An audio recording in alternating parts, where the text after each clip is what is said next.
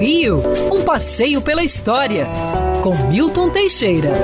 Bom dia, Mário. Bom dia, ouvintes. Tenham todos uma ótima semana. Ai, vamos nos livrando dessa maldição, dessa pandemia.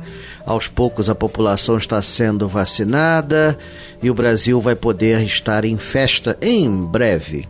Falando em festa, hoje, dia 8 de fevereiro, resolvi falar de uma grande festa que ocorreu aqui no Rio de Janeiro, no dia 8 de fevereiro de 1818.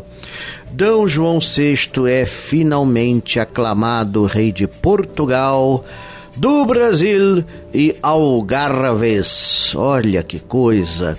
Foi o único rei aclamado nas Américas. Aclamado, mas não coroado, já que o rei português não usava coroa desde o século XVI.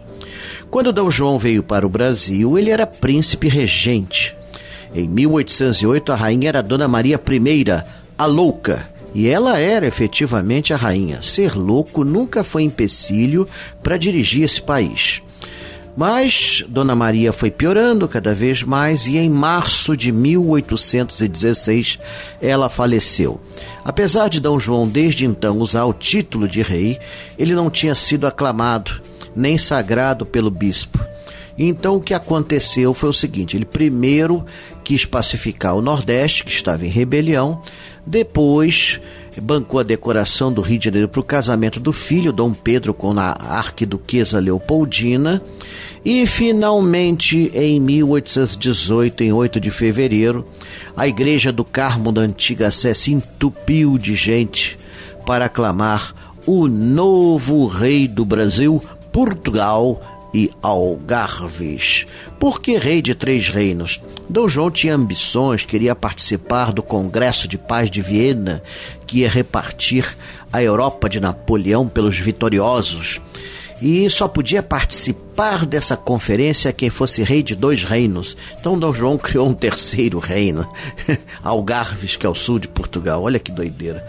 Mas acabou não ganhando grande coisa com isso, mas o título ficou rei do Reino Unido de Portugal, Brasil e Algarves. A coroa ficou ao lado do rei e ele foi depois participou de uma grande cerimônia onde, onde a festa durou, olha bem, dez dias. Isso aqui foi carnaval, o resto é conversa. Montou-se um grande pavilhão, Dom João foi aclamado pela multidão, aplaudido, soltaram fogos. E diz um comentarista que nessa ocasião ele borrou as calças. Não sei se isso é verdade, mas Dom João não era muito bom do estômago, como aliás Dom Pedro I também não era. Seja como for, isso não empanou a festa, que foi magnífica, e fomos reino até 1822, quando então Dom Pedro proclama nossa independência. Quer ouvir essa coluna novamente? É só procurar nas plataformas de streaming de áudio.